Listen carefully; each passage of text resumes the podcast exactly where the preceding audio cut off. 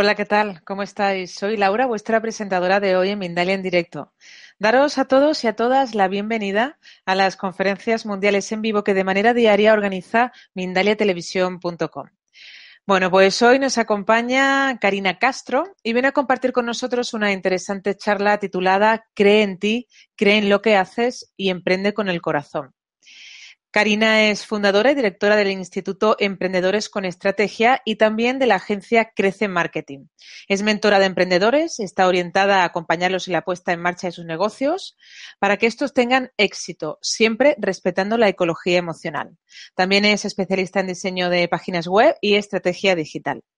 Antes de darle paso a nuestra invitada de hoy, quisiera recordaros a todos que en mindaliatelevisión.com podéis ver de manera gratuita miles de conferencias, de charlas, de entrevistas o de reportajes sobre temas como, por ejemplo, la espiritualidad, la salud integrativa, el conocimiento, la evolución o el misterio. Continuamente estamos publicando vídeos sobre estas temáticas. También decirte, por otro lado, que Mindalia Televisión es un medio más de Mindalia.com, la primera red social de ayuda a través del pensamiento positivo, donde miles de personas están pidiendo ayuda o ayudando a otras personas con sus pensamientos positivos. Y ahora sí, le vamos a dar paso a Karina Castro, a nuestra invitada de hoy, para que pueda comenzar su charla titulada Cree en ti, cree en lo que haces y emprende con el corazón. Hola, ¿qué tal, Karina? Hola Laura, muy buenas noches. Muchas gracias por esta presentación tan bonita que has hecho y bueno, darle las gracias a Mindalia por dar esta oportunidad a todas las personas que quieren dar a conocer eso que hacen y que lo hacen bien y que además pues quieren compartirlo, ¿no? Pues, pues muchas gracias. Bien, pues bienvenida. Antes de darte la palabra, quisiera recordarles a todos que ya pueden participar del chat, poniendo la palabra pregunta en mayúscula, a continuación el país desde donde nos están viendo y a continuación la pregunta en cuestión que finalmente le haremos a Karina, nuestra invitada. Y ya te cedo la palabra y nos disponemos a escucharte. Pues muy bien. Vale, pues como ya me ha presentado Laura, mi nombre es Karina y bueno, contaros, me gustaría empezar contaros, contándoos un poquito eh, mi historia, ¿no? ¿Por qué estoy aquí o qué hace, qué hace que esté aquí ahora con vosotros? Eh, hablando sobre emprendimiento, sobre emprender con el corazón. Eh, claro, vosotros me diréis cuál es la diferencia entre emprender con corazón y no emprender con corazón. ¿O qué quiero decir con esto, no? Eh, en primer lugar, quiero deciros que emprender con el corazón yo lo, lo, asocio más a una actitud, a la actitud emprendedora, a la actitud de cómo nos enfocamos hacia la vida, de cómo vemos las cosas, de cómo interpretamos eso que nos está pasando día a día. Yo la actitud emprendedora, es, es mi opinión, eh, no lo veo como simplemente para montar un negocio o hacer un negocio o, dedicarte a algo, ¿no? Que, sea, que sea rentable. No necesariamente es eso. Tal y como os lo he dicho, eh, el emprendedor es una actitud. Ser emprendedor es una actitud, es una filosofía de vida, es una forma de vida. Había, mm, ayer por la mañana yo bajaba de mi casa y, y estaba en la escalera una señora, una señora tendría unos 50 años. Y se la veía toda preocupada. Me mira y me dice, oiga, perdone, ¿me podría ayudar a abrir la puerta del tercero? Y me mostraba la llave en la mano, ¿no? Yo la miré y le dije, pero si usted tiene la llave para abrir la puerta, ¿por qué la tengo que ayudar yo? ¿Para qué la tengo que ayudar yo? Y se lo pregunté. La señora me dijo, es que yo lo he intentado y no se abre. Eh, ayer me pasó lo mismo. Lo intenté, no se abrió y bajé a buscar a alguien que me ayude. Subió alguien y después de darle unos empujones la, abrió. Vale, yo le dije bien, vale, la acompaño. Subí a abrir la puerta con ella. Eh, metí la llave. Cuando metí la llave, iba a girarla hacia la derecha y la señora me dice, no, no, hacia la derecha no, es hacia la izquierda, hacia la derecha ya lo he hecho yo y, y no me deja. No obstante, yo la giré hacia, la derecha por la lógica y nada más girarla hacia la derecha se abrió la puerta. Claro, vosotros me diréis, ¿y qué me quieres decir con todo esto? Pues a eso es a lo que me refiero, a tener una actitud emprendedora, a, a estar abiertos de mente, a intentarlo y hacerlo las veces que sean necesarias hasta conseguir nuestro objetivo, hasta conseguir lo que deseamos. Y por eso os traigo este cuento, que es de, de Jorge Bucay, son cuentos para pensar, que a mí me, me gustan mucho, y es, me levanto por la mañana, salgo de mi casa, hay un socavón en la acera, no lo veo y me caigo en él. Cosa que nos suele pasar muy a menudo, que, que vamos intentando hacer cosas y consideramos que no las hacemos bien y, y lo vemos como, como quizás un fracaso, ¿no? Es una palabra que, para mí es, yo la siento bastante fuerte. Sigue el cuento. Al día siguiente salgo de mi casa, me olvido de que hay un socavón en la acera y me vuelvo a caer en él. Al tercer día salgo de mi casa tratando de acordarme de que hay un socavón en la acera. Sin embargo, no lo recuerdo y me vuelvo a caer en él. Al cuarto día salgo de mi casa tratando de acordarme del socavón en la acera. Lo recuerdo y a pesar de eso, no veo el pozo y caigo en él. Al quinto día salgo de mi casa. Recuerdo que tengo que tener presente el socavón en la acera. Camino mirando al suelo y lo veo y a pesar de verlo, caigo en él. Al sexto día salgo de mi casa. Recuerdo el socavón en la acera. Voy buscándolo con la mirada. Lo veo. Intento saltarlo, pero caigo en él. Al séptimo día salgo de mi casa, veo el socavón, tomo carrerilla, salto, rozo con la punta de mis pies el borde, pero caigo en él. Al octavo día salgo de mi casa, veo el socavón, tomo carrerilla, salto, llego al otro lado. Y cuando estoy celebrando, vuelvo a caerme en él. Al noveno día salgo de mi casa, veo el socavón, tomo carrerilla, lo salto y sigo mi camino. Al décimo día, justo al décimo día, me doy cuenta de que quizás es más cómodo caminar por la acera de enfrente. ¿Alguna vez os ha pasado eso, no? Que que sentimos que hacemos las cosas y, creemos que las hacemos, que las hacemos bien, que hacemos lo mejor posible y, a veces incluso hasta dejamos de hacerlas porque pensamos que no, que no somos capaces, que era lo que le pasaba a esta señora. Ella lo intentó, no pudo, enseguida fue a buscar otra cosa. Podría ser también una alternativa, pero cuando incluso viene alguien y te ayuda y quiere hacerlo, tú quieres que lo haga igual que tú, cuando sabes que si hace lo mismo que tú, va a obtener el mismo resultado que tú. Por ende, si queremos resultados diferentes, tendremos que hacer cosas diferentes, tendremos que cambiar algo, tendremos que cambiar nuestras, actitudes o qué es lo que estábamos haciendo ahora mismo. Entonces, yo eh, me dedico, como ya dijo Laura, a, a asesorar a emprendedores hace tiempo yo empecé emprendiendo, tuve negocio, durante mucho tiempo me fue bien, bueno, mucho tiempo, fueron siete años que me fue bastante bien y quebré. Quebré y en aquel momento eh, pensé que quizás eso no era para mí, que quizás yo no valía para eso, que quizás mm, era una fracasada, que quizás no sé hacer las cosas bien. Y así una retaíla de lindezas, que habitualmente no solemos decir. Porque seamos sinceros, ¿cómo nos hablamos a nosotros mismos? Muchas veces nos decimos cosas muy feas, cosas que, que quizás no se las diríamos a nadie. Entonces es importante entender cómo nos hablamos. Cuando decidimos cambiar ese chip hacer ese cambio hacia una actitud emprendedora, hacia esa forma, a esa filosofía de vamos a ver el vaso medio lleno, medio vacío.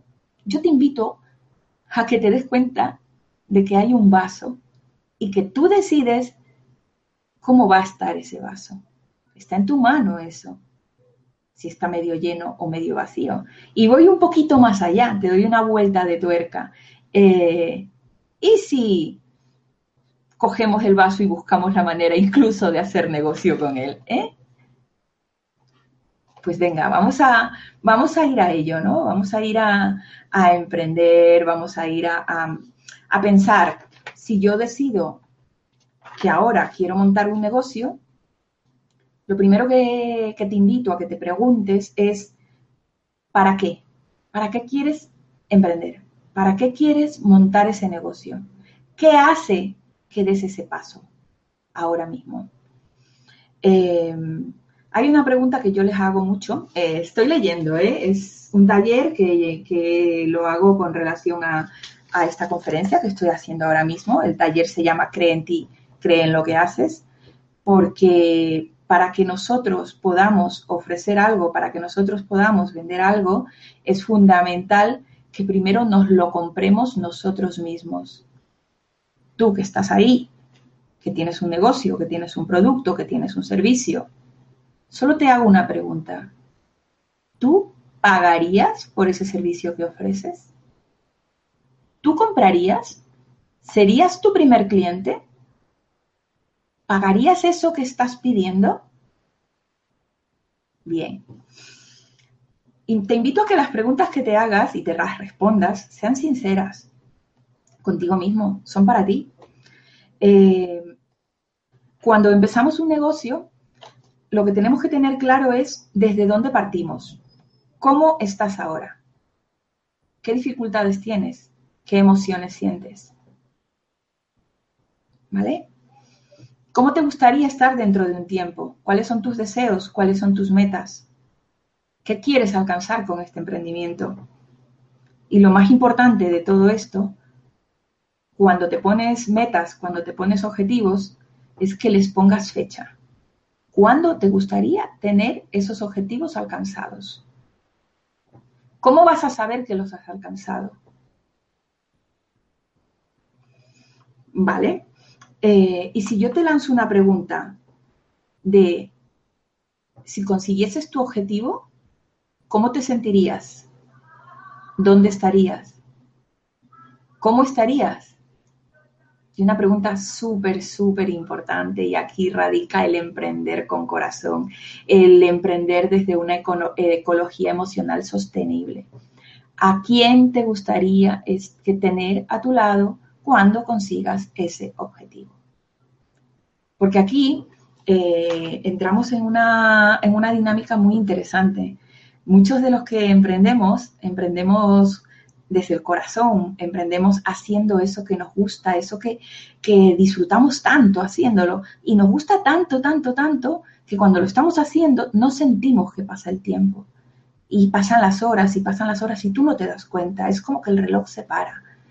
Entonces, eh, nos enamoramos de ese proyecto que estamos haciendo ahora mismo, nos enamoramos de nuestro negocio y nos enfocamos tanto en el éxito, y digo éxito entre comillas, porque aquí también deberíamos de tener claro qué es éxito para cada uno de nosotros, qué es éxito para ti, cómo sabrías que eres una persona exitosa, cuáles van a ser los parámetros que van a, van, vas a utilizar para medir o saber si has tenido éxito.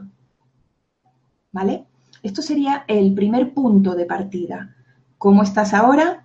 ¿Cuáles son tus dificultades? ¿Cuáles son tus emociones? Y luego sería el cómo te gustaría estar dentro de un tiempo, que ahí estarían tus deseos, tus metas, tus objetivos.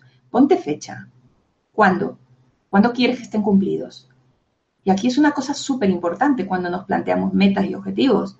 Es ponernos fecha límite, que el objetivo sea medible, que podamos de alguna manera saber cómo, cómo si lo hemos conseguido o no. Y súper, súper importante, ser realistas. Ser realistas.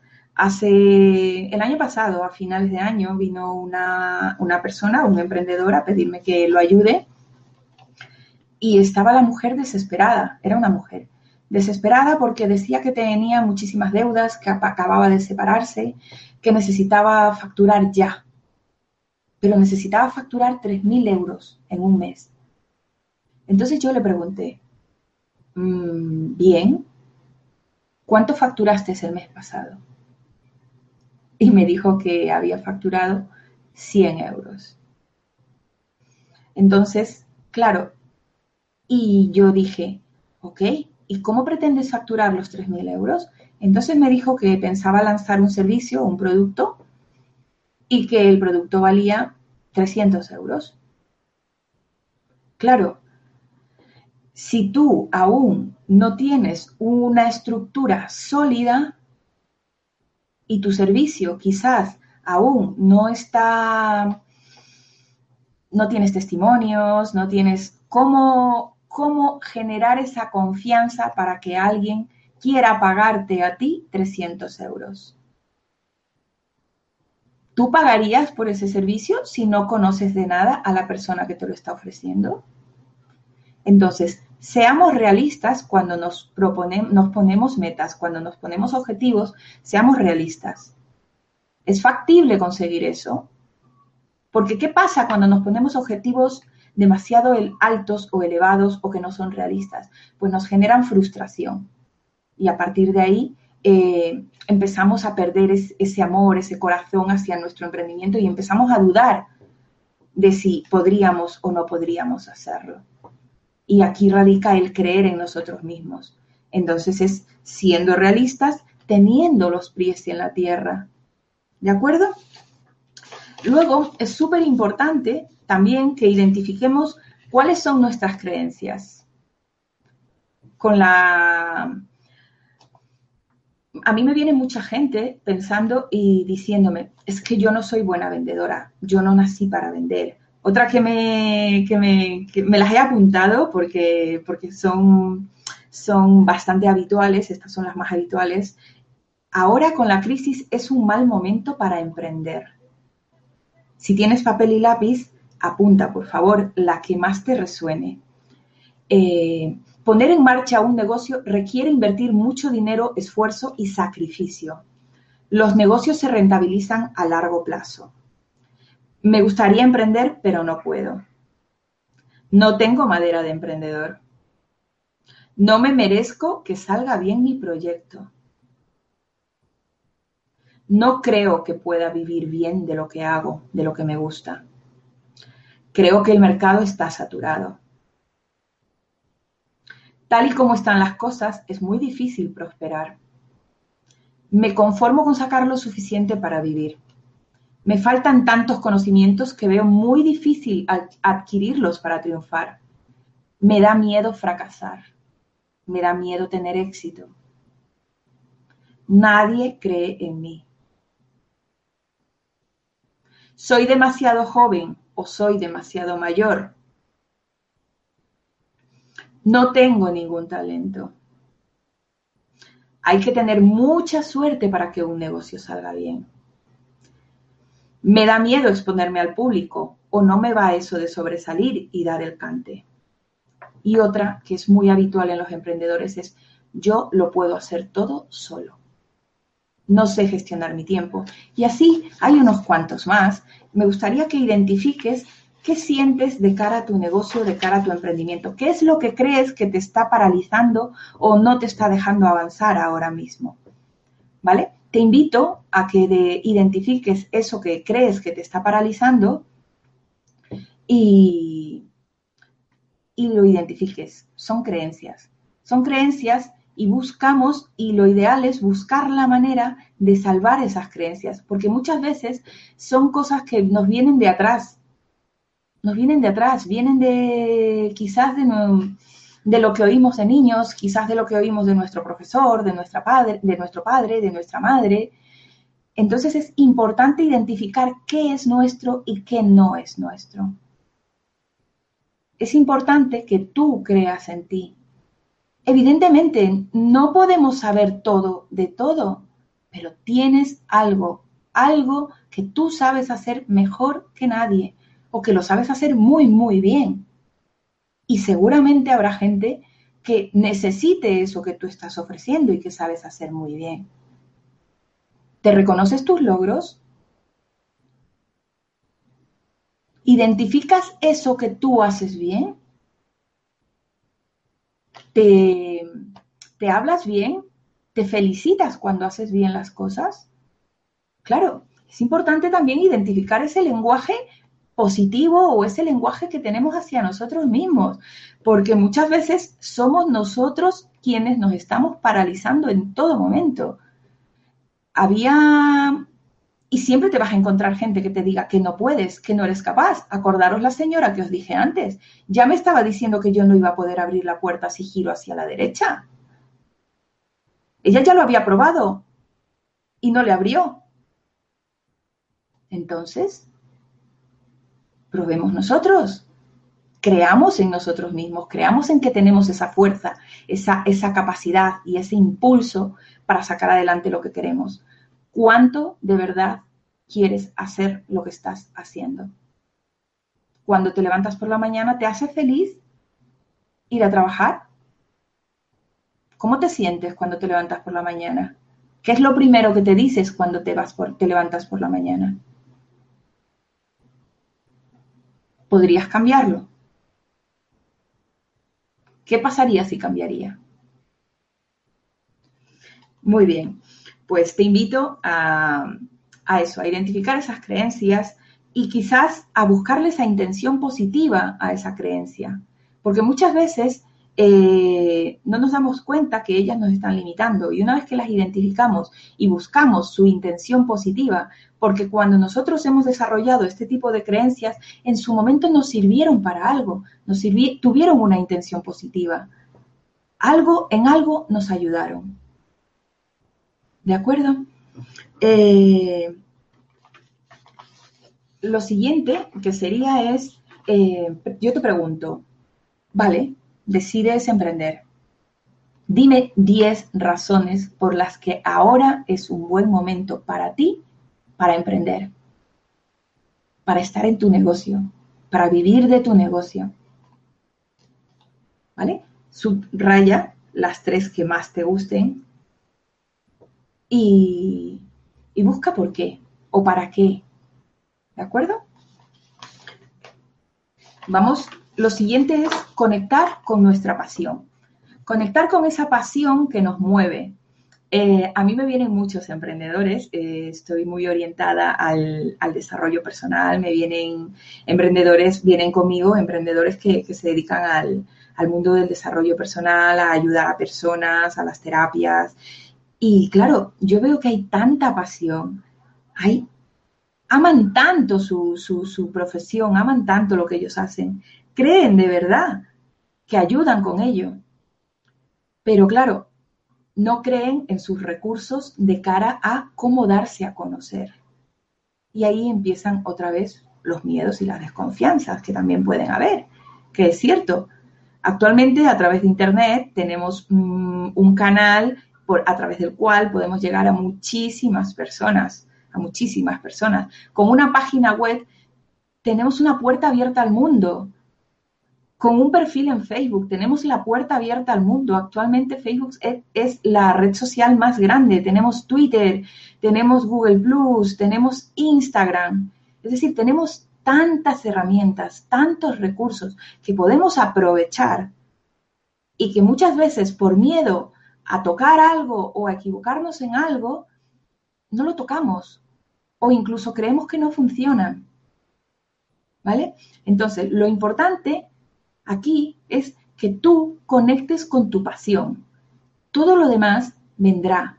Todo lo demás es la consecuencia de que lo que tú haces, lo haces desde el corazón, desde lo que tú haces, de que lo que tú haces es lo mejor, estás dando tu 100%. Cuando tú conectes con tu pasión es cuando vas a dar tu mejor versión. Y eso se nota en el resultado. Y los clientes lo van a notar antaño, antiguamente, yo digo antaño como si fuese hace mucho tiempo, eh, lo que funcionaba era el, boca oreja, ¿no? Las recomendaciones que nos dan las personas. Ahora mismo, pues, tenemos las redes sociales para hacernos eco de esas recomendaciones, para hacernos eco de todo eso que, nosotros hacemos bien. Eh, te invito a que conectes con esa pasión, con eso que tú haces. Luego ya buscarás los medios de dar a conocer eso que tú haces, ¿no? Eh, la pregunta que te lanzo para esto es, ¿qué es lo que haces mejor que nadie? ¿Qué es lo que haces que te entusiasma? ¿Qué es de eso que tú haces que te hace feliz? Con lo que tú te levantas por la mañana contento, que te sientes afortunado de poder hacer lo que te gusta. ¿Vale? No, no, céntrate en lo que te motiva. Céntrate en lo que te motiva. Lo que no te motiva, ya buscaremos soluciones para ello. Pero primero céntrate en lo que a ti te motiva. Me hace mucha gracia porque, porque muchas veces eh,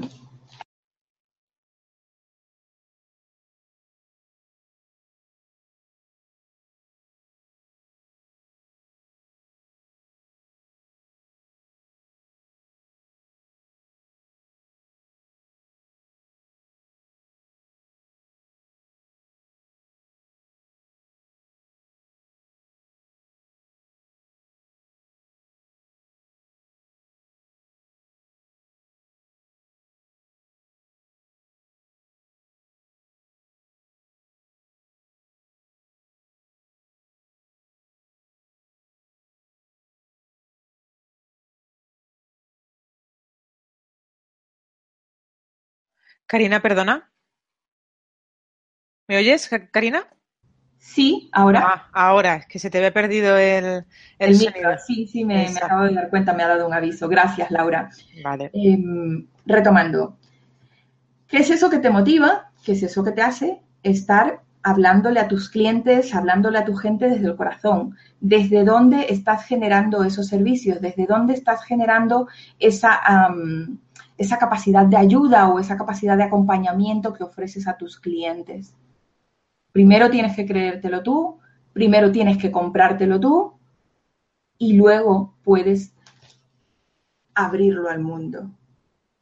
Empieza desde dentro. El emprender desde el corazón empieza desde dentro, desde buscar nuestras motivaciones más profundas, desde, desde buscar y encontrarlas. ¿Vale? Buscar, encontrarlas, identificarlas. Una preguntita que, me, que, les hago mucho a, mí, a la gente que viene eh, es, ¿qué quieres conseguir con este emprendimiento? ¿Y qué no quieres conseguir con este emprendimiento? Muchas veces es muy difícil saber lo que queremos. Quizás te sea más fácil empezar por lo que no quieres. ¿Vale? Porque cuando nos, adentramos en el camino del emprendimiento, actualmente está muy de moda y mucha gente te lo pinta como que va a ser muy bonito, muy fácil, que es un camino de rosas. Siento decirte que sí, yo estoy muy feliz, me siento afortunada porque hago lo que hago, pero también eh, hay días en los que no, no, no me siento tan afortunada. Quizás muchas veces digo, bueno, quizás me gustaría esto o me gustaría lo otro, pero tienen que ser eh, más bien pocos esos momentos, ¿no? Que, que sean más esos en los que tú estás bien, porque el ser emprendedor implica que tú tomas tus decisiones. Ser emprendedor implica que no tienes jefe, nadie te va a decir lo que hagas ni cómo lo hagas. Por ende, la responsabilidad es tuya. ¿Estás dispuesto a hacerte responsable? ¿Estás dispuesto a dejarte por el camino cosas? habrá que dejarse cosas por el camino. Al principio cuesta un poquito. De hecho, empezar por un plan de negocio, sentarte a hacer un plan de negocio, implica bastante dedicación. Hacer un plan de marketing implica dedicación, implica compromiso. ¿Estás dispuesto a comprometerte? ¿Cuánto? ¿Un 100%? ¿Cuánto tiempo te va a llevar este emprendimiento tuyo? Muy bien. ¿Qué quiero decir con no dejarnos cosas por el camino? Quiero decir que por el camino nos podríamos ir dejando eh, quizás amistades, pareja, mm, familia, porque yo conozco muchos emprendedores que, que, se, que se centraron tanto en un camino hacia el éxito, éxito, éxito, éxito, se enfocaron, se enfocaron, se enfocaron en el camino hacia el éxito y solamente vieron ese camino. se quedaron mirando ese camino y se olvidaron que aquí, en los alrededores, hay un paisaje precioso que podemos irlo mirando mientras vamos avanzando. Se olvidaron también que en ese camino pueden ir con nosotros esas personas a las que amamos, esas personas con las que queremos estar cuando lleguemos allí, a ese objetivo general, al final, ¿no? ¿Con quién quieres estar? Y eso hay que tenerlo claro. ¿Qué quieres conseguir con tu emprendimiento y qué no quieres conseguir con este emprendimiento? ¿O qué no quieres que pase? ¿De acuerdo? Esto también es importante que lo tengamos claro desde un principio. Para que, para que podamos ponerle números, para que podamos ponerle eh, tierra, para que podamos ponerle tierra, porque yo soy también mucho de tierra. Eh, mi educación es una licenciatura en Administración de Empresas y a mí me gustan mucho los números. Yo los denomino, es fundamental que tengas una hoja de Excel con la previsión de inversión, con la previsión de gastos fijos, con la previsión de, de, beneficios o con la previsión de lo que tú quieres ganar en uno, dos, tres, cuatro y cinco años. Es fundamental que sepas dónde te estás metiendo o desde dónde te estás moviendo, porque eso también te va a dar seguridad y certeza. Aquel emprendedor que se ha metido en un negocio y no tiene un plan de negocios por donde empezó, que luego va a ir cambiando, porque durante, durante todo nuestro emprendimiento va cambiando, porque cuando tú empiezas en el emprendimiento, empiezas de una manera y poco a poco vas avanzando, vas creciendo.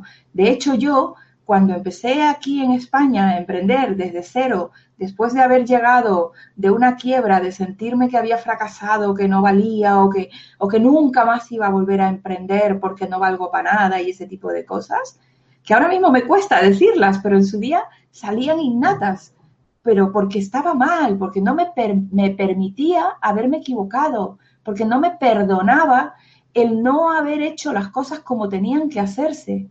Pero somos humanos, no pasa nada.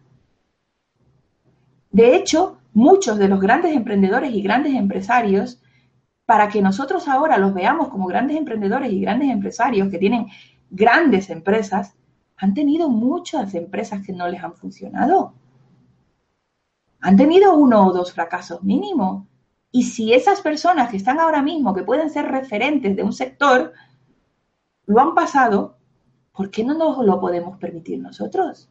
No pasa nada. Simplemente tenemos que tener claro qué queremos y qué no queremos. A partir de ahí vamos a ir hacia un plan de negocio. Vamos a ir hacia un plan de marketing.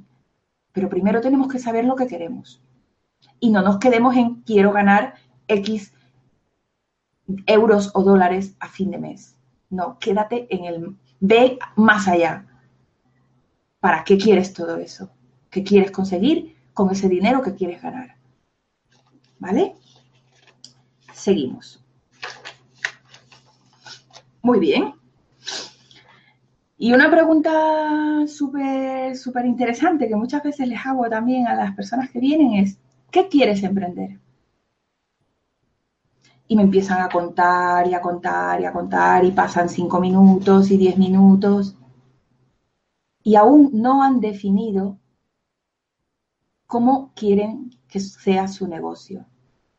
Entonces, también está, es, es importante aquí vuelvo al inicio, a lo que es el plan de empresa. Es importante que hayas puesto en papel cuál es tu misión, para qué quieres emprender, a qué te dedicas, que yo te pregunte a qué te dedicas o practícalo con alguien. Oye, dile, por favor, pregúntame a qué te dedicas y practica con alguien a ver cuánto tiempo tardas en decir a qué te dedicas. Y si esa persona te comprende, entiende lo que tú le quieres decir. Porque muchas veces nos enrollamos tanto que, las personas ya han desconectado y nosotros todavía no hemos dicho ni siquiera a qué nos dedicamos. Incluso, incluso, he llegado a conocer emprendedores que no sabes que tienen, que tienen negocio ni que son emprendedores. Yo tengo dos hijas, estábamos una vez varias madres en el cole y y surgió un tema y yo dije, uy, me he comprado tal cosa. Y ella me dice, pero si yo vendo, ¿por qué no me lo has comprado a mí? Y yo se lo dije, hombre, tomamos café casi todos los días y nunca he sabido que tú lo vendes. Es importante que también nosotros nos sintamos orgullosos de eso que hacemos, que lo vayamos contando a los cuatro vientos. Claro, aquí habrán quienes me digan, sí, sí, pero así voy a ser pesada. No, no hace falta. Pero aquellos que están a tu alrededor, ¿saben a qué te dedicas? Si tú les preguntas, ¿pueden decir con certeza a qué te dedicas? Vale, por eso. ¿Qué quieres emprender? ¿Cómo lo quieres emprender? ¿Dónde lo quieres emprender? ¿Para qué lo quieres emprender? ¿Cuánto compromiso vas a ponerle a ese emprendimiento tuyo? ¿Cuánto? ¿Cuánto estás comprometido con tu negocio, con tu emprendimiento? ¿Con quién lo vas a emprender? Y dices, uy, no, yo solo porque no tengo dinero para invertir. Pero actualmente podemos encontrar colaboraciones, personas que puedan aportar un valor añadido a nuestro servicio, a nuestro producto, con los cuales podemos hacer colaboraciones. Por ejemplo, yo eh, ahora mismo ya empecé sola, empecé sola, luego empecé con un socio y con una socia, luego con un socio, eh, fui probando, fui probando cosas. Aquí en España tuve un emprendimiento al inicio que tampoco funcionó y tuvimos que cerrar, me quedé con una deuda también, pero no pasa nada. Era una deuda que como yo ya traía la quiebra anterior, yo ya había, la había previsto. Yo cuando adquirí eso dije, ¿es una deuda pagable? ¿Me va a quitar el sueño? No, es pagable. Pues venga, yo me lanzo, voy a por ello, yo quiero. Y es lo que os decía, no pasa nada. Si tú lo defines ahora y quieres cambiarlo mañana o pasado, dentro de una misma línea o de una misma proyección, es, es normal porque los negocios van cambiando. Yo empecé como asistente virtual, siendo administrativo y secretaria online. No era lo que más me gustaba, pero era lo que sabía hacer empecé metiéndome mucho más en lo que es el marketing digital, que es lo que de verdad me gusta, lo que me apasiona. Pero poquito a poco fueron pasitos que fui dando. Pero para todo esto, tú tienes que tener primero tu hojita de Excel, tu hoja de ruta. Es fundamental tener una hoja de ruta sobre la cual, o tu mapa, como quieras llamarlo, la palabra que mejor te convenga, una hoja de ruta, tu mapa, o tu estructura, o tu mapa mental, como quieras decirle, donde tú puedas irte dando cuenta si la proyección es como tú quieres. Y una vez que estás haciendo algo y ves, oye, esto no me llena del todo, venga, ¿qué puedo hacer para que me llene del todo? Y vas, y vas, y vas modificando, vas cambiando, vas creciendo. Se trata de crecer, de crecer nosotros como persona con nuestro emprendimiento, con nuestro negocio. Porque nuestro negocio, eh, cuando somos emprendedores pequeños, en realidad el pilar fundamental de nuestro negocio somos nosotros mismos. Entonces es fundamental que nosotros estemos a gusto, estemos bien, porque eso se va a reflejar. Eso es lo que la imagen que vamos a dar. Y a partir de ahí convenceremos o no convenceremos. ¿De acuerdo? Seguimos. Luego, también es súper importante que nos hagamos un, un, análisis DAFO. Por algún sitio leí que, que, a lo mejor un análisis DAFO ya no, ya no es tan importante. Pero yo creo que sí. Yo creo que es una herramienta que, te puede servir. Evidentemente no, no, es el santo grial ni, ni, mucho menos, pero todo aquello en lo cual tú puedas profundizar con relación a lo que sientes, a lo que ves, a lo que tienes, a tus recursos, es, e, es importante, ¿no? Un análisis, un análisis DAFO es las debilidades, que son lo que tengo y no quiero, están las amenazas, que son las, lo que no tengo eh, luego tenemos las fortalezas y luego es detectar oportunidades. Cuando estamos en un negocio, en un emprendimiento, es fundamental que, conozcamos nuestras debilidades igual que nuestras fortalezas. Es fundamental que conozcamos también las oportunidades que hay ahí en el sector. Si yo te pregunto ahora mismo, ¿qué oportunidades hay en tu sector? ¿Las tienes identificadas? ¿Y tus debilidades cuáles son? ¿Podrías mejorarlas? ¿Están en tu mano mejorarlas? Pues por aquí tenemos que partir, pero tenemos que ser sinceros con nosotros mismos. Todos tenemos debilidades, todos tenemos fortalezas. Las debemos de identificar para poder trabajar a partir de ellas. Eso nos va a dar seguridad en nosotros mismos, eso va a ayudarnos a que creamos en nosotros mismos. Porque ya os digo, si tú no te compras, si tú no crees en ti, difícilmente te va a comprar el vecino de enfrente o aquella persona que tengas ahí delante. ¿Vale? Eh, luego, sería interesante también que tengas en papel tu misión a corto plazo, a medio plazo y a largo plazo. ¿Vale? ¿Cómo te imaginas en un tiempo cuando todo esté, cuando esté yéndote perfectamente bien en tu, en tu negocio o en tu proyecto, en eso que quieres hacer? ¿Cómo te ves? ¿Cómo te imaginas? ¿Vale? Esta sería una visión. Luego, tu misión, que es para qué quieres emprender. Esto tiene que estar escrito sobre papel. Hay un libro que me gusta mucho que se llama Los siete hábitos de la gente altamente efectiva y de Stephen Covey. Y Stephen Covey creo que es en el, en uno de los hábitos, creo que es en el tercero, no estoy muy segura ahora mismo, hablaba de, un ejemplo de una cadena hotelera que él un día eh, vio a una persona que estaba arreglando unas cortinas, me parece ser que eran unas cortinas, y él, por curiosidad, le preguntó a esta persona algo y esta persona conocía la misión de su empresa, de su negocio.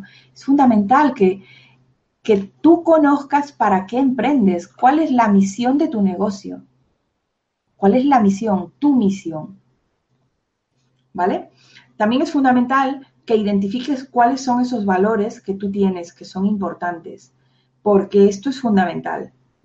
Emprender desde nuestros valores. En el momento en que nosotros estamos emprendiendo y no tenemos en cuenta nuestros valores, algo mm, no va a funcionar del todo bien. ¿Por qué? Porque si tú vas en contra de tus valores, ya está rechinando, ya no vas a poder creer en ti del todo. ¿Vale? ¿Cuáles son tus valores? ¿Cuáles son esos valores inalienables tuyos? La amistad, el aprendizaje, la armonía, el autorrespeto, eh, la fidelidad, la confianza, y voy a mirar hacia, hacia allí, porque ahí yo tengo ahora mismo un papel con mis valores. Esos valores que yo lo hice, esta, este papel lo hice junto con las personas que colaboran conmigo, lo, confeccionamos entre, entre nosotros y están el valor de la honestidad, el valor del compromiso, el valor del trabajo en equipo, la creatividad, la empatía, el darle importancia al cliente, la lealtad, la confianza, la comprensión. Identifica cuáles son esos valores que para ti son importantes. Y si trabajas con colaboradores, con gente que está contigo, pregúntale también sus valores, porque también son importantes. Todos ellos forman parte de ese ente que sería tu negocio, tu emprendimiento. No solamente son importantes los tuyos, hay que tener en cuenta los de las personas que nos rodean. Fenomenal. Seguimos. Y bueno, eh, cuando nosotros estamos emprendiendo y no tenemos en cuenta nuestros valores, eh, no tenemos en cuenta ese gran objetivo o esa misión final o esa misión que tenemos, eh, corremos el riesgo de perdernos por el camino. Corremos el riesgo de, de dejarnos cosas por el camino, a lo mejor de dejarnos cosas que no queríamos dejarnos. Eh, yo hace más o menos unos, sí, tres años ya, o cuatro, van para cuatro, eh, me perdí, me perdí por el camino. Me he perdido ya varias veces. Lo importante es volvernos a encontrar y estar aquí, contigo mismo. Ahora yo estoy aquí con vosotros, encantada de, de, poder compartir con vosotros. De hecho, esto es la misión que me mueve y que me hace estar aquí.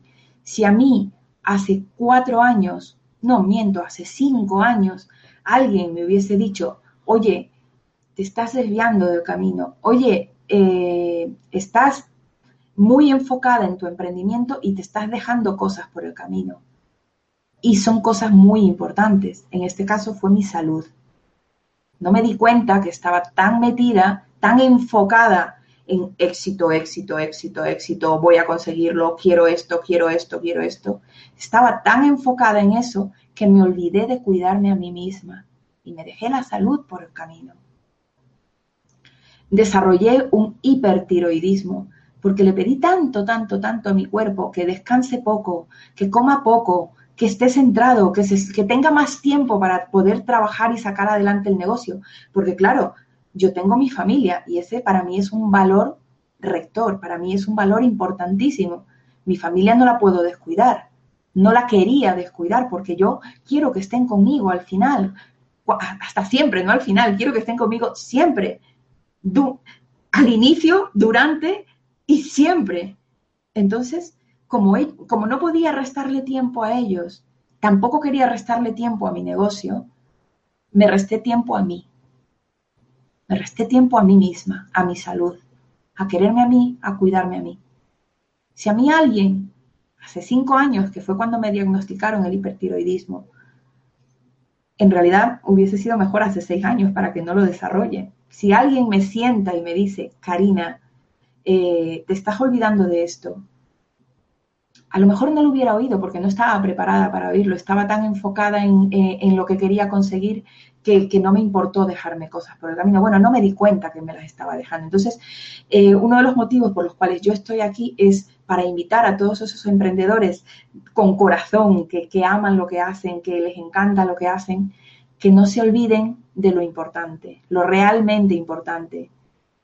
Identifica tus valores y también identifica lo realmente importante para ti. Eh, el no estar bien de salud o el estar enfermo no es bueno para el negocio, partiendo de ahí. Yo lo digo como, como si fuese, ahora me genera risa, pero el día que me dijeron que lo que tenía era un hipertiroidismo y me mandaron de urgencias al hospital, porque yo fui de urgencias, y no porque me sentía mal, sino porque hubo una persona que me dijo, ve ya al médico. Si no vas al médico, mejor todavía no vengas a casa. Y cuando fui al médico, Resulta que, este ojo, este ojo mm, se me había brotado un poquito. ¿Y qué fue lo que yo me contesté cuando me vi al espejo? Es que anoche dormí poco, no he descansado, tengo el ojo cansado, es por eso. Y me fui poniendo excusas y excusas y alargando el tiempo de ir al médico hasta que hubo quien me dijo, para ya, ve al médico. Cuando fui, el médico inmediatamente me empezó a decir, eh, te duele el pecho, duermes poco, eh, incluso tienes temblores. Todo lo tenía yo, vamos, me había, tenía todas las papeletas. Y me dijo, em, te voy a tomar la atención, me, miró y me, me, ocultó un poco y me dijo, em, tienes un cuadro de hipertiroidismo muy, muy claro. Me acuerdo que era un viernes. Me dijo, si este fin de semana empiezas a ver nublado, empiezas a marearte, vete de urgencias al hospital. Ahora mismo yo te voy a pedir una cita con el endocrino. El día lunes estuve en el endocrino. Pero, ¿qué pasó? Fui yo la que no me cuidé. Entonces, te invito, para cerrar ya, en coaching utilizamos una herramienta que se llama la rueda de la vida. La veréis un poquito así, solo quiero que veáis la forma. Es un círculo que lo podemos dividir en quesitos y y cada quesito sería esas áreas importantes en tu vida que te gustaría eh, tener delante y cuidarlas o, saber en qué punto estás, ¿no? Te invito a que hagas una rueda de la vida, eh, divide esa rueda en quesitos. Puedes buscarlo por internet, rueda de la vida se llama. Es una herramienta de coaching que te puede ayudar a, a que veas de manera gráfica ¿Cómo te sientes tú ahora mismo de cara a esas áreas de tu vida? Hice este taller con mujeres emprendedoras y creo que eran unas 40 mujeres emprendedoras y me pasó una cosa súper curiosa. Cuando les pedí que pusieran nombre a esas áreas importantes de su vida, una de ellas estaba tan, tan bloqueada que no sabía cuáles eran sus áreas importantes de la vida. Solo sabía poner negocio, negocio, negocio, negocio. Te invito a que hagas esa reflexión. ¿Cuáles son las áreas importantes de tu vida? Y bueno, hasta aquí lo que os he traído hoy. Me gustaría que me hicierais preguntas, que, estoy aquí para contestaros.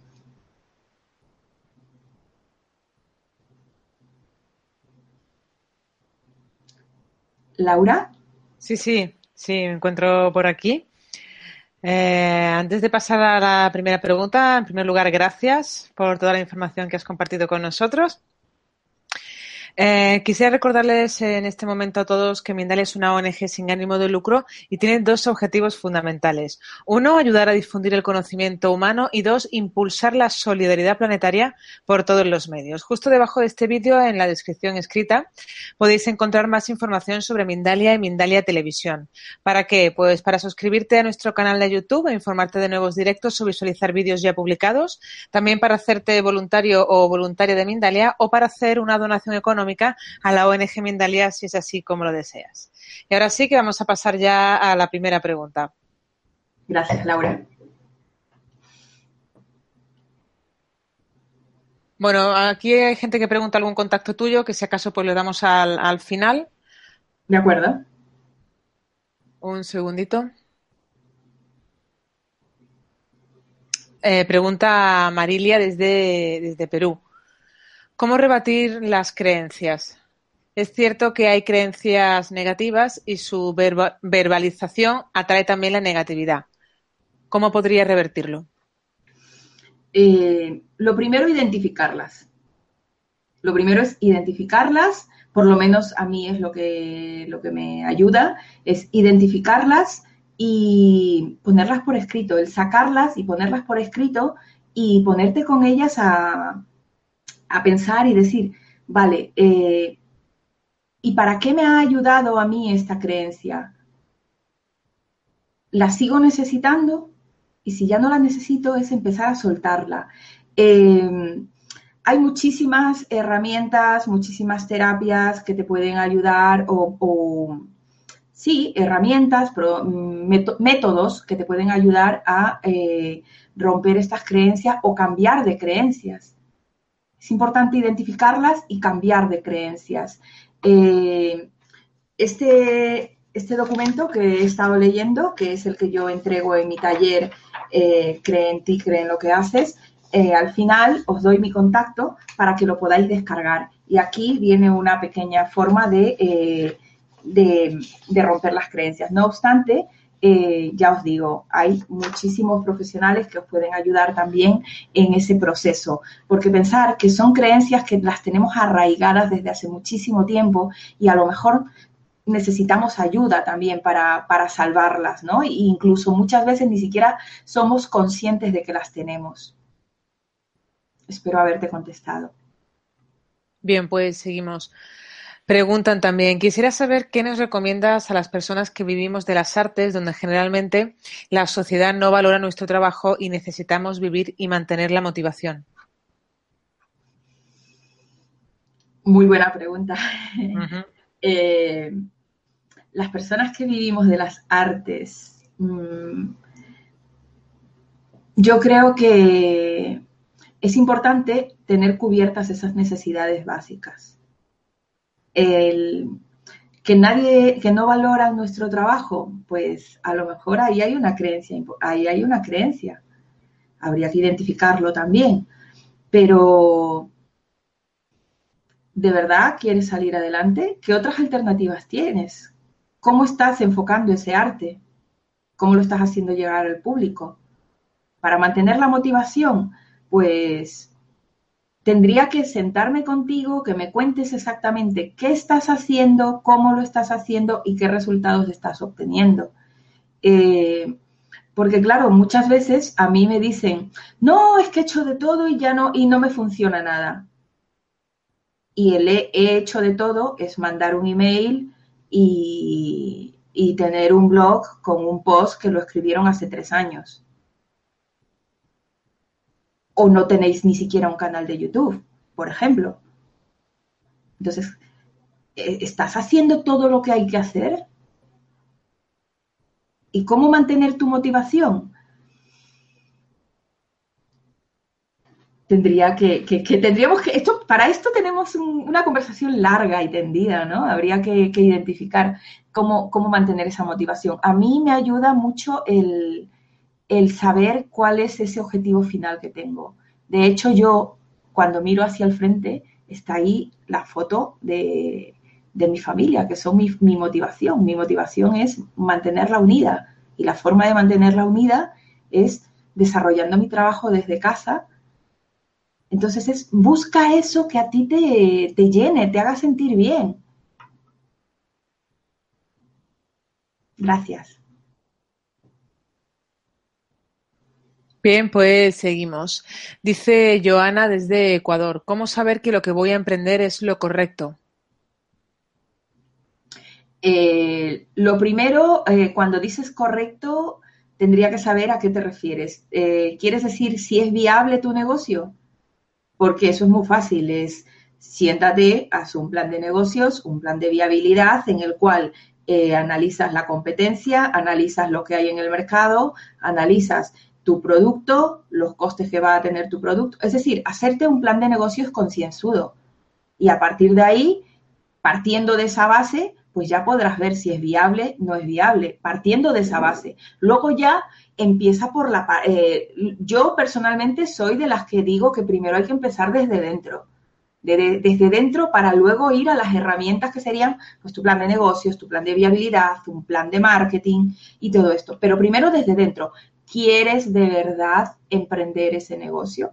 ¿Para qué lo quieres emprender? ¿Cuál, es tu objetivo?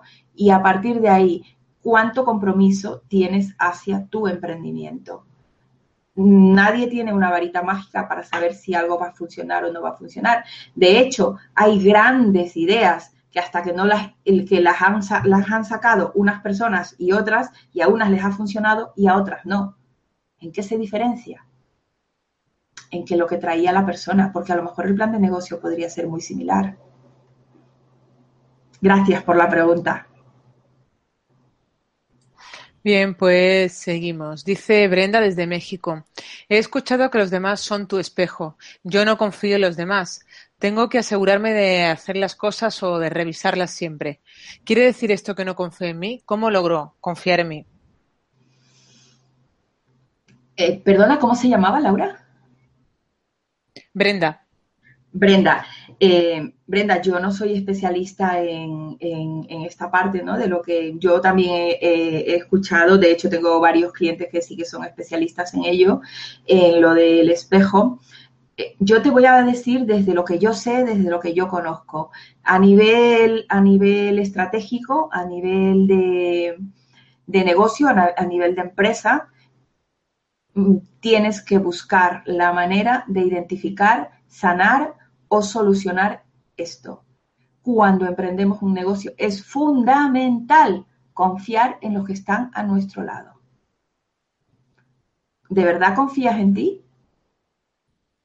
Y si no te puedes contestar tú esta pregunta, mm, lo ideal sería que buscaras ayuda a, a, verlo, porque es importantísimo que confiemos en las personas que tenemos a nuestro lado. Pero tampoco, tampoco te lo tomes tan, que creas que esto te paraliza, porque nos pasa a todos también, ¿eh? Nos pasa a todos que al principio tenemos muchísimos miedos, muchísimas desconfianzas, incluso hasta los que, hasta los que parece que somos muy, muy seguros de nosotros mismos, tenemos nuestros miedos. Y es verdad, ciertamente tenemos nuestros espejos. Yo lo veo mucho con las personas que colaboro, eh, que ellos reflejan mis miedos y yo reflejo mis miedos en ellos. Pero es importante que empieces a identificarlos y empieces a trascenderlos. A mí lo que me ayuda es hablar siempre con honestidad y sinceridad. De hecho, hace muy poquito, con una de mis colaboradoras, tuvimos una, una conversación relacionada con esto. Ella me dijo, Karina, me acabo de dar cuenta que tú me haces de espejo. Y, me pareció muy bonito su honestidad. Yo se la agradezco. Y, y yo fui honesta con ella también. Entonces, creo que es partir de la honestidad. Por lo menos a mí es lo que me funciona. Gracias por la pregunta. Bueno, pues seguimos. Dice María José desde España. ¿Cómo hacer cuando luchas pero no puedes conseguir la meta y cada vez hay más obstáculos en todas las áreas de tu vida? Eh, ¿Quieres esa meta de verdad? ¿Cuánto quieres esa meta? Quizás tienes que, como el cuento del socavón, a lo mejor tienes que cambiar de acera los obstáculos siempre van a estar. Eres tú la que les das eh, la importancia que puedan llegar a tener. Y eso depende de cuánto quieras tú alcanzar tu objetivo. Yo te invito a que reflexiones sobre ello. ¿Cuánto quieres conseguir la meta? ¿Y eh, qué tan grandes son esos obstáculos? Si los miras desde diferentes perspectivas, ¿siguen estando grandes? ¿Siguen siendo fuertes? Y si no, tendrás que revisar qué estás haciendo, qué estás sembrando para recoger esos frutos. Gracias por la pregunta. Pregunta Carmen, no pone el país. Ah, sí, perdón. Argentina dice que son las emociones ecológicas. Emociones ecológicas. Eh, yo hablaba de ecología emocional. Quiere decir que eh, cuando estamos emprendiendo, por ejemplo, cuando os he contado lo mío de la tiroides, mis emociones, mm, yo no estaba, eh, no estaba siendo ecológica con mi, con mi sistema ni con mis emociones, estaba, eh, estaba tapándolas, estaba guardándolas. Mis miedos a fracasar, mis miedos a que el decir que no a los clientes, mis miedos al rechazo, hicieron que yo eh, me sobresaturara. Y eso no fue nada ecológico. Yo hablo de ecología emocional. Yo no soy especialista en emociones, yo puedo hablar desde mi experiencia y a mí en el momento en que no respeto mis emociones, en el momento en que tapo mis emociones, en el momento en que quiero decir cosas y no las digo y se me quedan aquí en la garganta y las y las y las maquillo quizás con enfado quizás con, irme simplemente o, sin, o con no querer verlas, eso genera en mí pues, pues una, un hipertiroidismo o que eh, mi negocio no vaya del todo bien como yo quiero que vaya. Espero haberte contestado. Muchas gracias por la pregunta. Bien, nos pregunta Carla, ¿qué creencia causa la escasez y estancamiento de proyectos. ¿Cómo puedo desbloquearme para tener más dinero? Porque este tipo de abundancia también me la merezco. ¿Qué creencia causa la escasez? Yo no creo que haya una creencia concreta. Yo creo que todos somos seres humanos, humanos únicos e irrepetibles. Tú deberías de identificar cuáles son las creencias que tienes con el dinero hay varias creencias que son bastante comunes, que, me vienen mucho, ¿no? Personas con las que piensan que la gente que tiene dinero es gente que no lo ha ganado bien, o que las personas, los negocios que hacen mucho, mucho dinero es porque están explotando a su gente, o porque 500 mil cosas. Es decir, ¿cómo te relacionas tú el, con el dinero? ¿Qué significa el dinero para ti? Porque el dinero es energía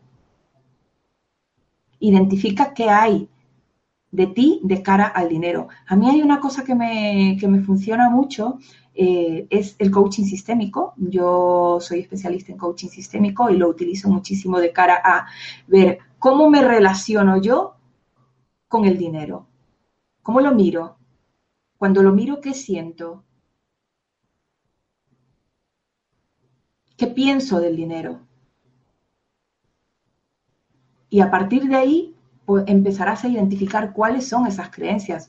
Pero es lo que te digo, no hay un estándar aquí establecido. Esto no es como una hoja de Excel. El desarrollo personal a mí por eso me, me, gusta, pero a la vez le tengo muchísimo respeto, porque claro, al yo venir de, de hacerlo todo en Excel, de la contabilidad, todo tiene que cuadrar, todo tiene que, todo es 2 más 2, tiene que dar 4, no puede dar otra cosa. Entonces, el desarrollo personal no es así. Las emociones, los seres humanos, no funcionamos así. Eres tú la única que te conoces de verdad. o la que puede llegar a conocerse de verdad. Identifica cómo te relacionas con el dinero, qué hay detrás de eso. Gracias por la pregunta. Bueno, pues nos pregunta Claudia desde México. ¿Cuánto tiempo puede llevar la materialización y gestión de un proyecto de negocios? Yo, por experiencia, eh, más o menos seis meses. Desde que empiezas con la idea, empiezas a darle forma, eh, te haces tu plan de negocios, empezarías con tu, con tu plan de marketing y ahí incluiríamos pues el desarrollo de una página web, el empezar a gestionar unas redes sociales de manera profesional eh, con las cuales vayas generando una comunidad, una comunidad interesada en lo que tú haces, en lo que tú ofreces. Eh, tener un blog en el cual tú puedas empezar a contar lo que haces y posicionarte como especialista en tu sector, como alguien que sabe de lo que habla, como alguien que genere confianza. Eh, yo por eso creo que son en torno a seis meses, desde que empiezas con la idea una vez que vas desarrollando la web, trabajándote las redes sociales, trabajándote tu marca personal, tener un logo, tener un eslogan, saber claramente qué quieres ofrecer a tu público, definir tu público objetivo, qué edad tiene, dónde vive, a qué se dedica, qué necesita, qué problemas tiene, qué le hace falta y cómo puedes ayudarle tú. Todo eso lo tienes que tener definido y eso conlleva un tiempo. Desde mi experiencia, Mm, para que vayas bien, unos seis meses. Si vas muy prontito, muy prontito, tres meses, pero siempre va, siempre va a depender de cuán comprometida estés tú con tu proyecto.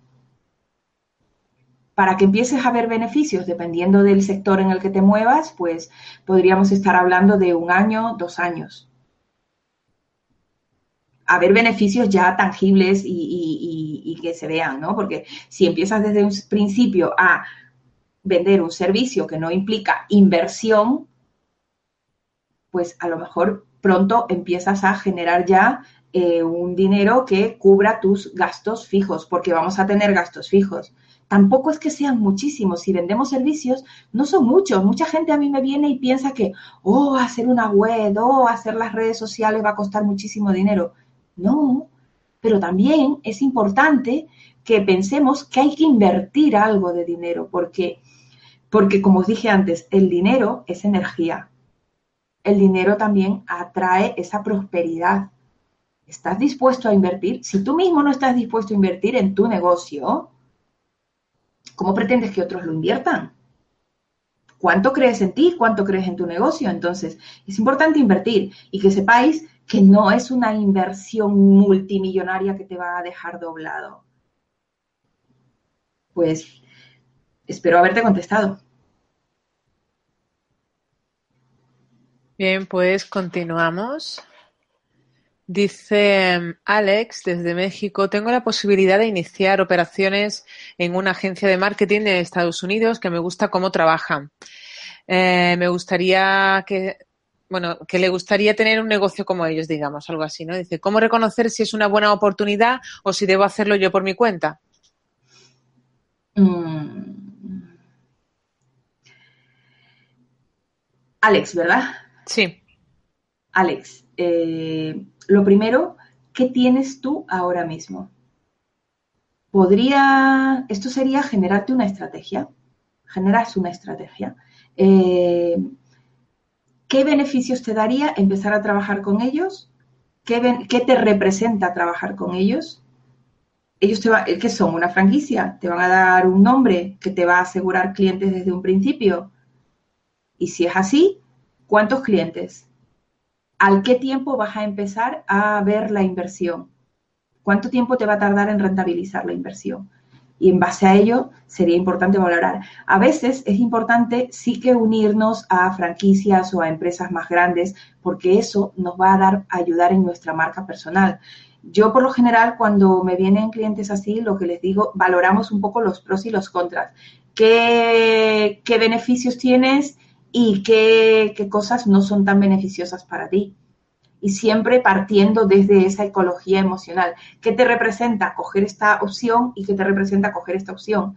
Eh, y cómo le va a afectar a los tuyos el que cojas una u otra. Esto es una estrategia. Estratégicamente, ¿cuál de las dos te conviene? Gracias por la pregunta. Bien, pues desde Jessica de Guatemala, ¿cómo comenzar a promocionar tu servicio? Lo primero, mm, yo soy partidaria de la página web.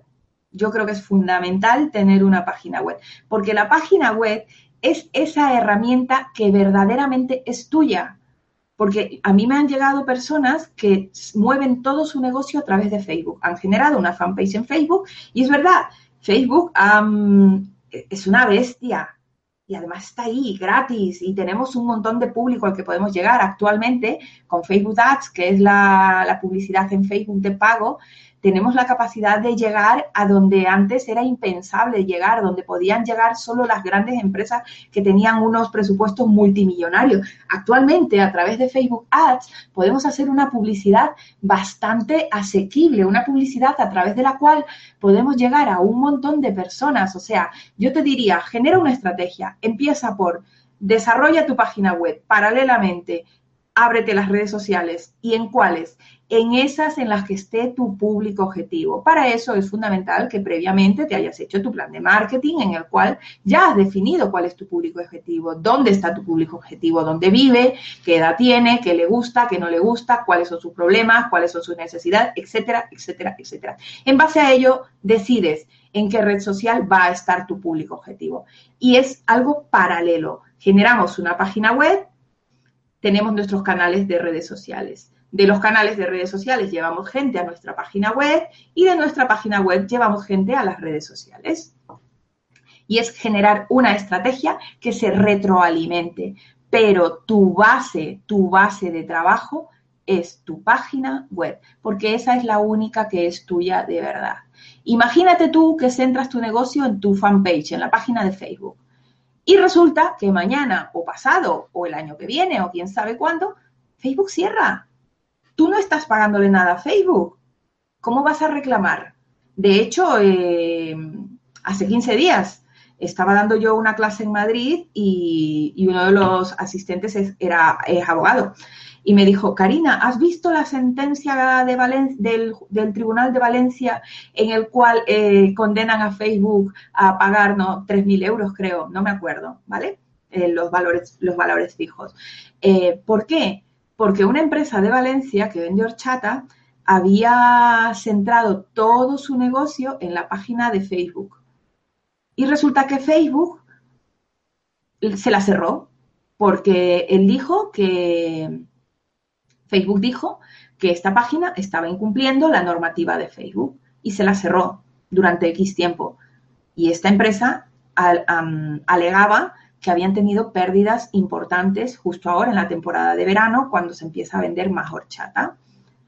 Y en principio Facebook mandaba a que esto se lleve en los tribunales en Estados Unidos, donde está la sede de, Facebook.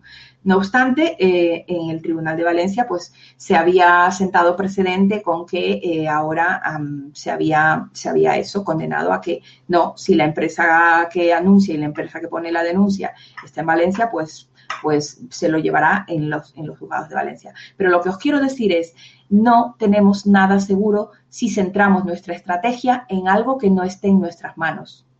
Entonces, la estrategia se debería de centrar desde tu página web. Empieza por ahí.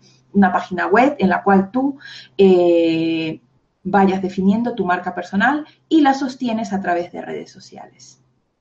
Gracias por la pregunta. Y en relación a esto nos preguntan también cuáles son las redes sociales que tú más aconsejas.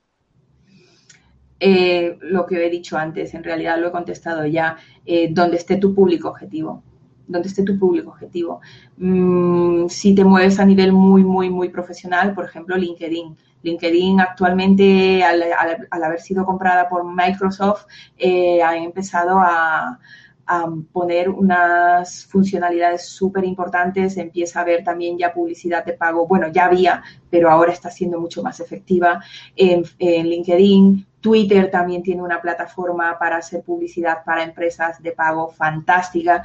YouTube es una plataforma ideal para aquellos que preguntaban del, mundo del arte. YouTube es, un canal fantástico y además eh, eh, está todavía por explorar. Ahora mismo conseguir un buen posicionamiento SEO eh, en Google con tu página web eh, cuesta un poquito más. En, YouTube todavía hay muchas cosas por explorar.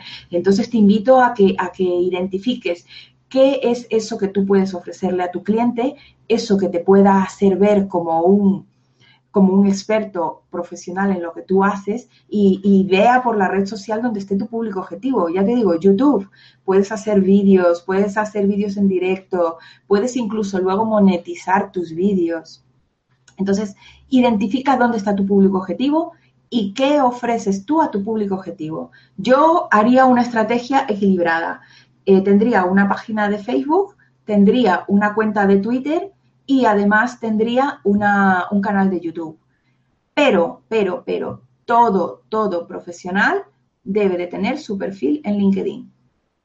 Aunque no haga una, una, tenga una actividad muy constante en LinkedIn, pero debe de tener su perfil bien colocado, claro, con una foto profesional en la cual pongas toda tu educación, tus proyectos, tus logros, incluso si puedes tener testimonios de personas que te recomienden, mejor. ¿Vale? Pues muchísimas gracias por la pregunta.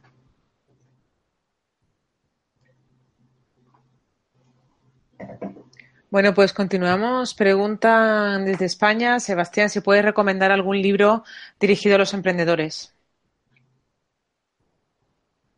Eh, ahora mismo no, no, no, no me he traído bibliografía.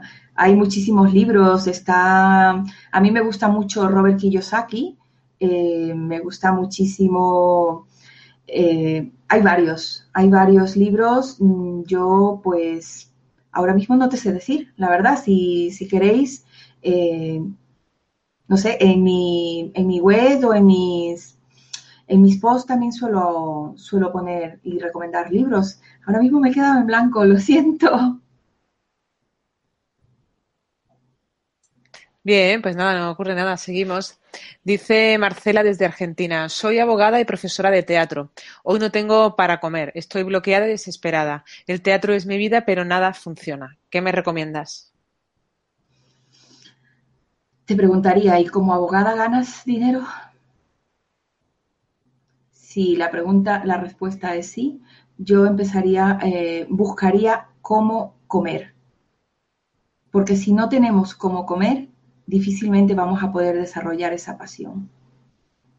Cuando yo llegué aquí a España, eh, a veces nos toca, no pasa nada, no se caen los anillos. Yo empecé limpiando casas, luego estuve trabajando de camarera, luego estuve trabajando de cocinera, que por cierto me encanta trabajar de cocinera, es fantástico trabajar de cocinera.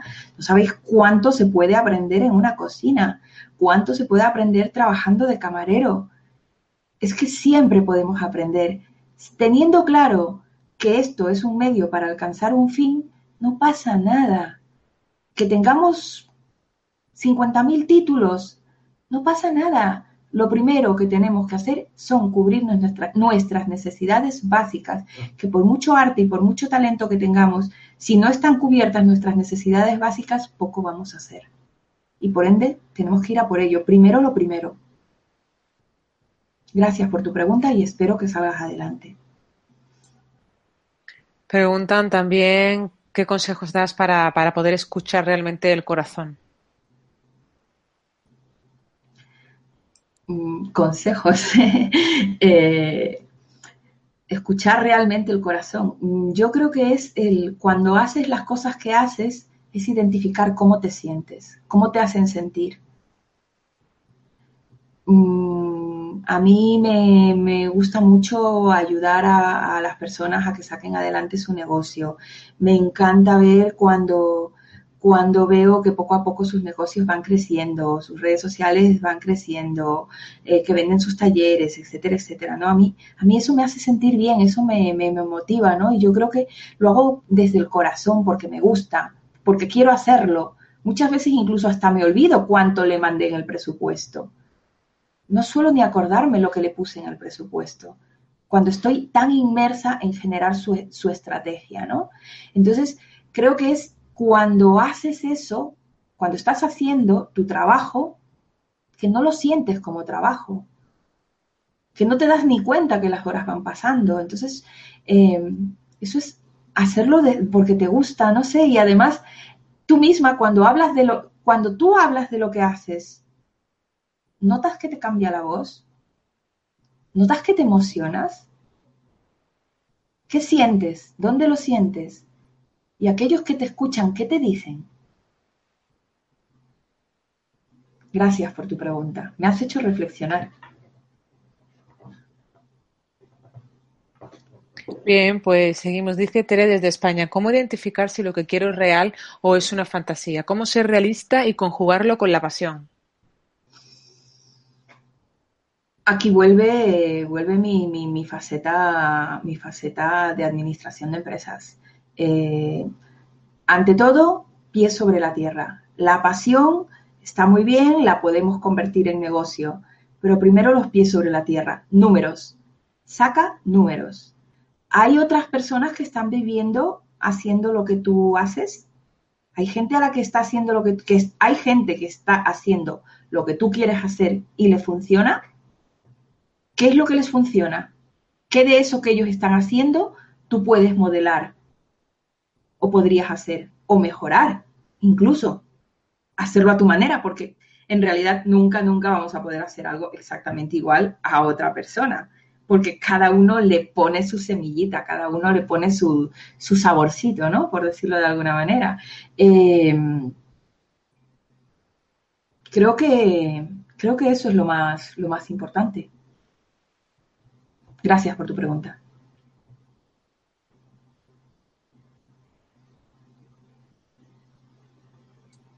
Bien, pues bueno, nos pregunta aquí desde México si el éxito solamente se mide por la obtención de lo material. Definitivamente, desde mi punto de vista, no. No, porque yo creo que lo material eh, en realidad es, es, la consecuencia de, Yo creo que lo material nos ayuda a disfrutar de lo no material puede ayudarnos, pero tampoco es imprescindible. Porque claro, cuando tú, tú le preguntas a alguien, ¿para qué quieres todo ese dinero? No, para disfrutar, para irme de viaje, para irme por aquí, para irme por allá. Pero, ¿con quién te vas a ir de viaje? ¿Quién va a estar contigo? Y ese alguien que esté contigo, ¿está contigo de verdad? ¿Está contigo con ese ser que eres tú? La persona, no el personaje yo creo que eh, el éxito es mucho más. Para mí, el éxito es mucho, mucho más. Una persona exitosa, una persona próspera, no necesariamente tiene una jugosa cuenta bancaria.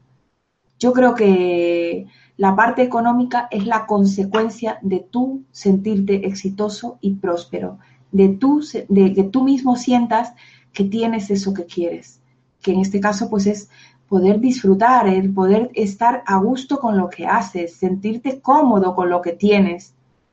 ¿Para qué quiero yo un inmenso chalet de 15 habitaciones si vivo sola? Si no tengo amigos con quien compartirlo. Si hago fiestas y solamente vienen personas que quieren algo de mí. ¿Para qué lo quiero? Yo creo que el éxito va más allá. Y lo que yo propongo con un emprendimiento desde el corazón es eso, vamos a ir a, ese éxito que va más allá, ese éxito que, va más allá de, esa parte económica, por decirlo de alguna manera. Yo creo que eso, la prosperidad es más, el éxito es más, es mucho más que eso. Muchísimas gracias por tu pregunta. Bueno, pues vamos a lanzar ya la última pregunta, Karina. Muchas gracias, sí. Sí, dice Diana desde España, ¿cómo o qué aconsejas para el autosabotaje y el bloqueo, para eliminarlo? Para eliminar el autosabotaje y el bloqueo, me haces una pregunta súper complicada, porque yo creo que casi todos somos especialistas en autosabotearnos, en bloquearnos, en procrastinar, eh, básicamente todos. Eh, es identificar qué, cuál es la creencia que hay allí detrás. Es identificar esa creencia que hay allí detrás. ¿A qué tienes miedo? ¿Por qué te estás autosaboteando? ¿A qué tienes miedo?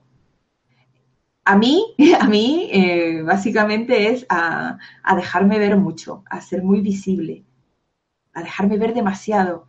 Y si me dejo ver demasiado, ¿y si no gusto? ¿Y si me rechazan? ¿Y si? Y empiezan el montón de y si, entonces nos empezamos a autosabotear y a decir, bueno, em, y así retraso la página web, y, y, si saco mi web y no le gusta a la gente, y si me pongo en redes sociales y la gente me cotillea demasiado, y empezamos a autosabotearnos y alargamos en el tiempo las cosas. Hubo una cliente que tardó un año en hacer su página web. Incluso se le estropeó el ordenador dos veces en el mismo año. Claro, ¿qué había detrás de todo esto? ¿Ella creía de verdad en lo que hacía? ¿Qué había? Hicimos un poquito de sesiones de coaching sistémico para identificar cómo se relacionaba ella con su negocio y, y en realidad eh, por lo general nuestros negocios son espejos de nuestra vida también. Ella estaba poniendo en su negocio cosas de su vida personal y tenía muchísimo miedo y estaba autosaboteándose constantemente, estaba llena de ISIS. Es identificar a qué tienes miedo y qué puede pasar si pasa, lo peor que pueda pasar, si pasa, ¿qué harías? ¿Qué pasaría?